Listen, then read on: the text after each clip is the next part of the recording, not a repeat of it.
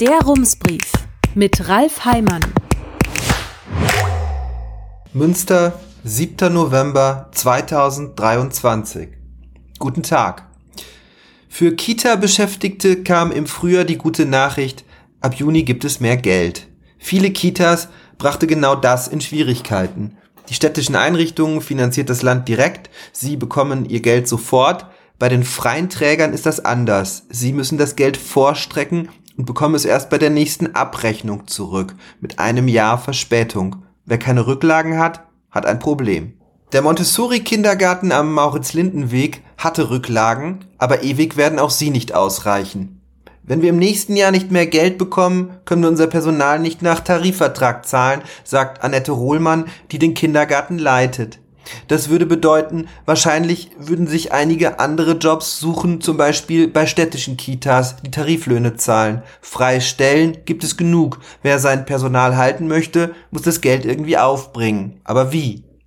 Vor allem kleinere Kita-Träger sind von der Insolvenz bedroht, sagt Markus Wallmeier von der Arbeiterwohlfahrt. Er ist Sprecher der Arbeitsgemeinschaft der freien Wohlfahrtspflege in Münster, einem Zusammenschluss aus mehreren Verbänden, etwa der Caritas, der Diakonie oder dem Deutschen Roten Kreuz.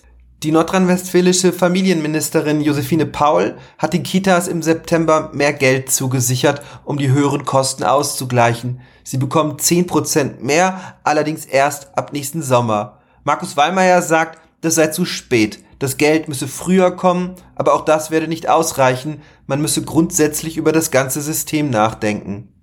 Man beschwert sich über den Fachkräftemangel, aber wenn man das ändern möchte, muss man den Trägern auch die Möglichkeit geben, Personal auszubilden, sagt Wallmeier. Das kostet Zeit, man müsse sich um die Menschen kümmern, sie anleiten, dafür braucht es Freiräume, mehr Personalstunden, mehr Geld. Doch die dafür vorgesehenen Sätze reichten bei weitem nicht aus, sagt Wallmeier. Man spreche jetzt wieder von einem Rettungs- oder einem Stärkungspaket, aber am Ende sei das doch nur Flickschusterei. Wenn man die Einrichtungen einmal gescheit und stabil finanzieren würde, dann bräuchten wir nicht alle zwei Jahre solche Pakete, sagt Wallmeier. Das Problem sind die leeren Kassen des Landes. Inflation und Zinsen sind enorm gestiegen, der Bund schiebt immer weitere Aufgaben rüber, die immer mehr Geld kosten. Allein im nächsten Jahr plant das Land mit zusätzlichen Ausgaben von über sieben Milliarden Euro. Knapp zweieinhalb Milliarden davon sind Personalkosten. In den Kommunen ist die Situation noch dramatischer. Sie finanzieren zwar nicht das Kita-Personal, aber die Sachkosten, unter anderem die Räume, die Ausstattung und die Verpflegung. Und wenn kein Geld da ist, muss man auch hier sparen.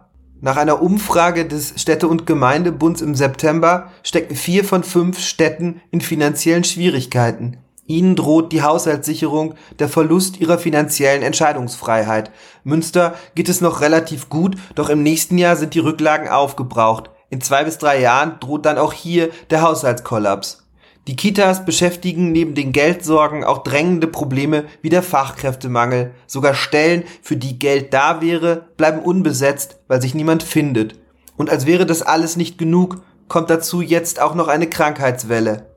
Bei uns fehlt ungefähr ein Drittel, sagt Annette Rohlmann vom Montessori-Kindergarten. Auch das, dass immer wieder irgendwer fehlt, müsste man eigentlich im Personalplan einkalkulieren, wenn alles so laufen soll, wie es laufen soll. Kinderschutzkonzepte, Elterngespräche, Dokumentationen, all das müsse nebenbei gemacht werden und das sei kaum möglich. Mittlerweile spreche ich nicht mehr von pädagogischer Förderung, von Bildung, das, was unser Auftrag ist, sondern von Beaufsichtigung und Betreuung, sagt Annette Rohlmann. Die Arbeitsgemeinschaft der freien Wohlfahrtspflege will morgen auf dem Prinzipalmarkt auf die schwierige Lage aufmerksam machen. Sie ruft um 16 Uhr vor der Ratssitzung zu einer Kundgebung auf. Die in Münster zwischen der Stadt und den Verbänden getroffene Vereinbarung zur kostendeckenden Gesamtfinanzierung sei nicht mehr gewährleistet, schreibt die Arbeitsgemeinschaft in ihrem Aufruf. Wenn man die Förderung nicht überprüfe oder neu ausrichte, würden freie Träger sich zurückziehen und das werde erhebliche Folgen haben.